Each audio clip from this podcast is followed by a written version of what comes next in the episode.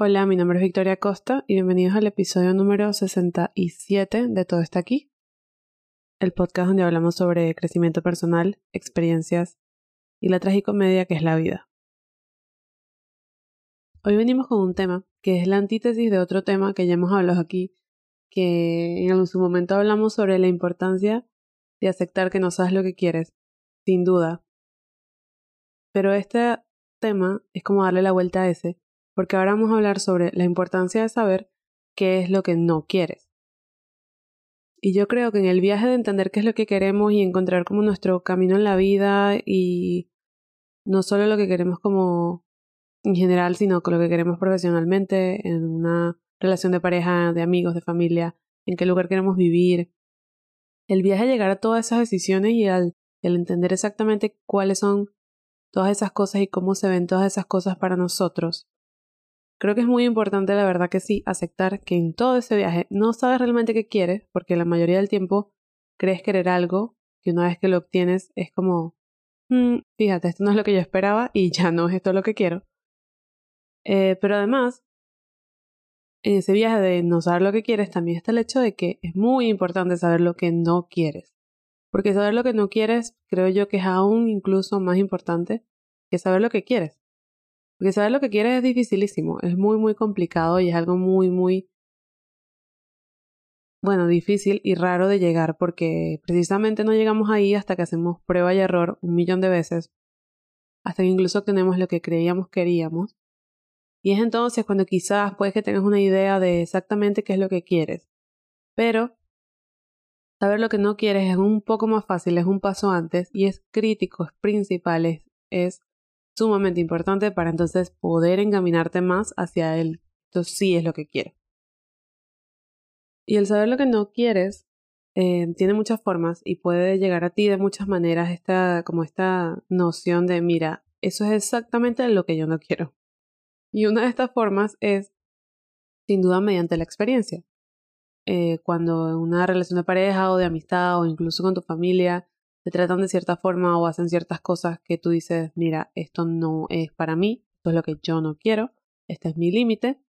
Ahí vas aprendiendo un poco lo que no quieres y lo que entonces no aceptas de otras personas y lo que no vas a buscar cuando estés buscando amigos o pareja, porque ya vas entendiendo exactamente qué cosas a ti no te encajan.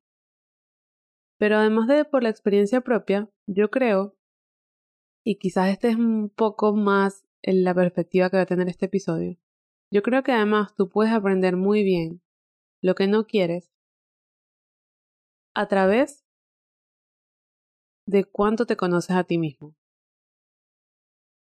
Y ok, suena un poco como tricky, pero la verdad lo que quiero decir es que mientras más seguro tú estés de quién eres, de lo que te gusta, de lo que te apasiona, de las cosas que te llenan, de las cosas que te motivan, de las cosas que te hacen ser tú, sea lo que sea, tus gustos, eh, la forma en que hablas, la forma en que te relacionas con otros, la manera en que te aproximas a la incertidumbre, al miedo, al conflicto. Mientras tú estés más seguro de quién eres, más fácil es saber lo que no quieres.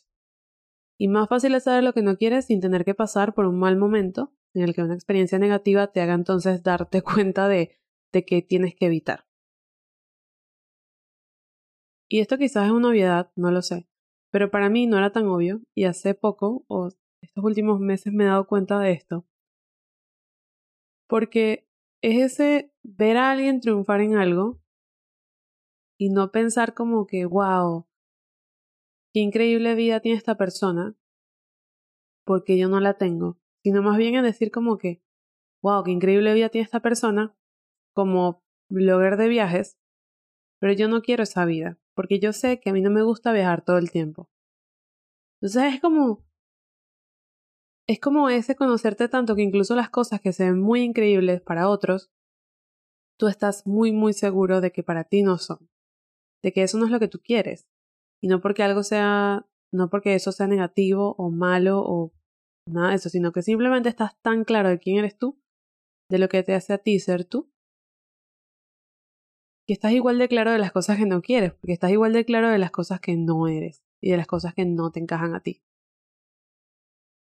Y yo creo que es la sociedad, el mundo en el que vivimos, nos hace creer, sobre todo cuando somos más jóvenes, que el éxito solo se ve de una forma, que la felicidad solo se ve de una forma, que el, el reconocimiento solo se ve de una forma. Y entonces, como todo el mundo cuando somos niños, en sistema súper clásico, todo el mundo quiere como casarse, graduarse, tener hijos, tener una casa y un perro. Es como que todo el mundo quiere como lo mismo porque al final es lo que nos dice la sociedad que queremos, ¿no? Mientras va pasando los años y te vas conociendo más a ti, vas experimentando más cosas, es en eso exactamente que tú empiezas a decir, mira, es que esto se ve increíble y yo sé que yo debería querer tener una familia con tres hijos y esta expansión, pero eso no es para mí, yo no quiero eso. Y estoy igual de feliz e igual en paz, sabiendo que quizás nunca lo tenga porque es que no lo quiero. Quizás para mí ese éxito se ve diferente y esa felicidad se ve diferente. Pero me conozco tanto a mí mismo y sé tanto lo que no quiero que sé que eso no es para mí. Entonces yo no siento ningún tipo de rencor o ningún tipo de incomodidad, mejor dicho, viendo a otros alcanzando este tipo de cosas, porque es que yo sé que eso no es para mí y me siento muy feliz y muy en paz de saber que no es para mí. Entonces es exactamente ese sentimiento lo que yo quería hablar hoy, porque me parece muy curioso el hecho de que personalmente yo mucho, mucho tiempo en mi vida estuve siempre comparándome a mí misma con otros sin querer casi, porque muchas veces lo hacía sin darme cuenta. Comparando mi éxito con su éxito, comparando mis metas con sus metas, comparando el sitio donde yo estaba con donde estaban los otros, comparando toda mi vida y todas sus facetas y aspectos con la vida de otras personas que, según yo, estaban a mi par, ¿no? Qué sé yo, amigos de la infancia, compañeros de clase, eh, hijos de amigos de mis padres, lo que sea. Personas que en teoría están como en la misma edad que tú y en la misma etapa de vida que tú. Entonces es como una comparación. Por eso digo que casi sin querer con esta gente, porque muchas veces ni nos damos cuenta. En la que estás como, ok, esta persona ya hizo, ya se graduó, wow, y yo no. Esta persona ya hizo tal cosa y yo no. Esta persona ya consiguió pareja y yo no. Esta persona. Y entonces después de muchos años, me di cuenta, o sea, me hice como aware, me hice como consciente de esa comparación. Y fue cuando dije como, un momento. Primero fue un gran paso darme cuenta, ¿no? Pero además es como, un momento, porque yo me estoy comparando con una persona que no tiene para nada los mismos ideales que yo, no quiere las mismas cosas que yo, no tiene las mismas metas que yo. Y yo estoy comparándome con esta persona en, una base de algo que a mí me enseñaron que yo debería querer, cuando la verdad yo sé que no quiero eso. Cuando la verdad me conozco tanto que sé con total claridad que yo no quiero eso y que estoy completamente bien con el hecho de ver que otras personas están avanzando en cosas que yo debería querer cuando yo no. Porque es que eso no es para mí. Entonces es como que esa sensación de paz de, wow, qué éxito por ti, me alegro mucho, pero yo sigo mi camino. Y yo creo que todo llega como que el destino final de esta conversación es que todo llega al dicho ese que nos han dicho mil veces y que has escuchado en Instagram probablemente. Que en el que dice que no compares tu progreso con el progreso de otros porque todos estamos en un viaje diferente. Y es que efectivamente 100% sí. Y así tú crees que tu viaje se parece al viaje de otra persona, porque quizás es otra persona que sí quiere cosas parecidas a ti. Tu viaje es igual único. Es igual único así ambos viajes incluyan la casa del perro y la familia. Es igual único así ambos viajes incluyan la misma meta profesional. Es igual único así el, el viaje tuyo y el de la otra persona incluyan que vienen del mismo sitio. O sea, es que es tan, tan único tu viaje que sinceramente,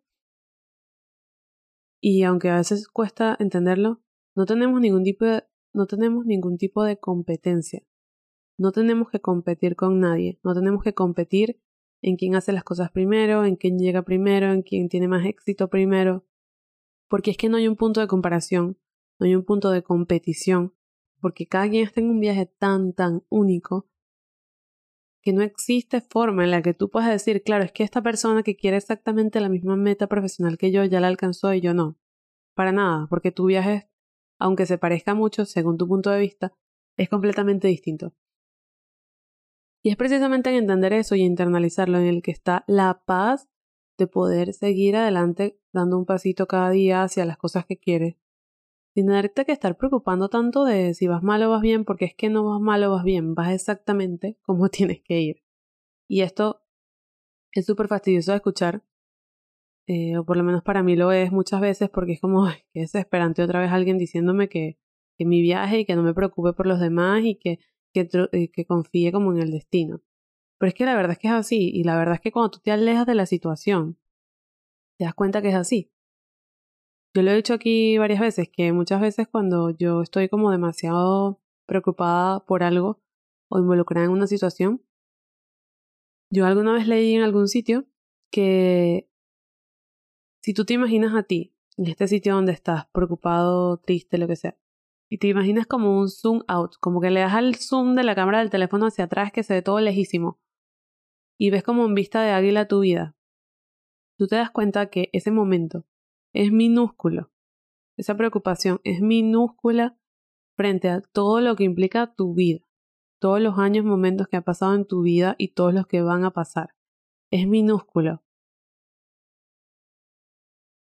Y es poniéndole esa perspectiva que entonces nosotros podemos entender que bueno, como dice el primer episodio de este podcast, nada es debido a muerte, haciéndole honor a los inicios de este podcast. Pero además el hecho de que efectivamente no hay punto de comparación, de que tú estás como tú en un mundito tuyo, en tu mapa, y que cada quien está en su mundo y en su mapa. Y que aunque parezca muchas veces que no estás avanzando hacia ningún sitio, sí estás. Sí estás avanzando en tu mapa, en tu camino, en tu historia, y que efectivamente el hacer, el conocerte tan tan bien y hacer la paz contigo y hacer la paz con las cosas que no quieres es clave para entonces más adelante poder entonces reconocer las cosas que sí quieres. Porque imagínate, si tú no sabes que no quieres, a ti se te llega a ti se te presenta cualquier oportunidad que te la venga muy muy bien, cualquiera que sea, tanto profesional, de pareja, de vivir, de amigos, de lo que sea, y tú lo ves como esto es una increíble oportunidad, yo la tengo que tomar y tomas decisiones a partir de lo que se supone que te debe importar y lo que se supone que tú debes querer. Porque es que si no te conoces, tú no puedes tomar decisiones a partir del, esto no es lo que yo quiero. Y sé que se ve increíble, pero yo no quiero. Sé que se ve increíble hacer ese viaje, pero yo no quiero ir a hacer ese viaje.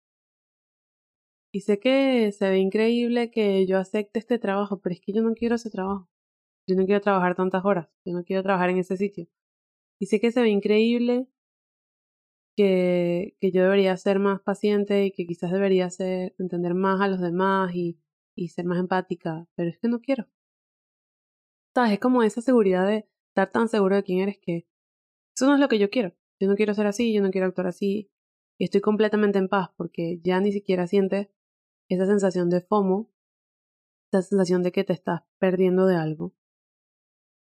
Que yo también sin duda la sentí muchas veces solo porque no estás aceptando algo que según el mundo que te rodea es algo que deberías querer, es algo que deberías aceptar y aprovechar, porque es que cuando estás seguro de quién eres, ya no existe espacio para las dudas de lo que deberías o no querer, porque sabes muy bien qué es lo que no quieres. Y entonces esto está muy claro y eso hace que sea mucho más fácil dar pasos hacia lo que sí quieres de verdad.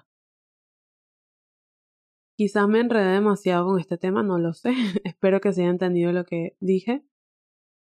Yo creo que esta, esta mentalidad o este punto de vista es fundamental para mí en este momento de mi vida. Y la verdad es que no sé si es por los 30 o por la vida o qué, pero es algo que ha marcado mucho mi año y es algo que yo creo que es una de las cosas más valiosas que he aprendido de la vida en general, de mí misma, ¿no? estar tan, tan seguro de quién soy, que sé exactamente lo que no quiero, exactamente lo que no tolero, exactamente a lo que no estoy dispuesta a darle mi tiempo y mi energía. Espero que les haya gustado este episodio de Todo está aquí. Nos vemos en la próxima.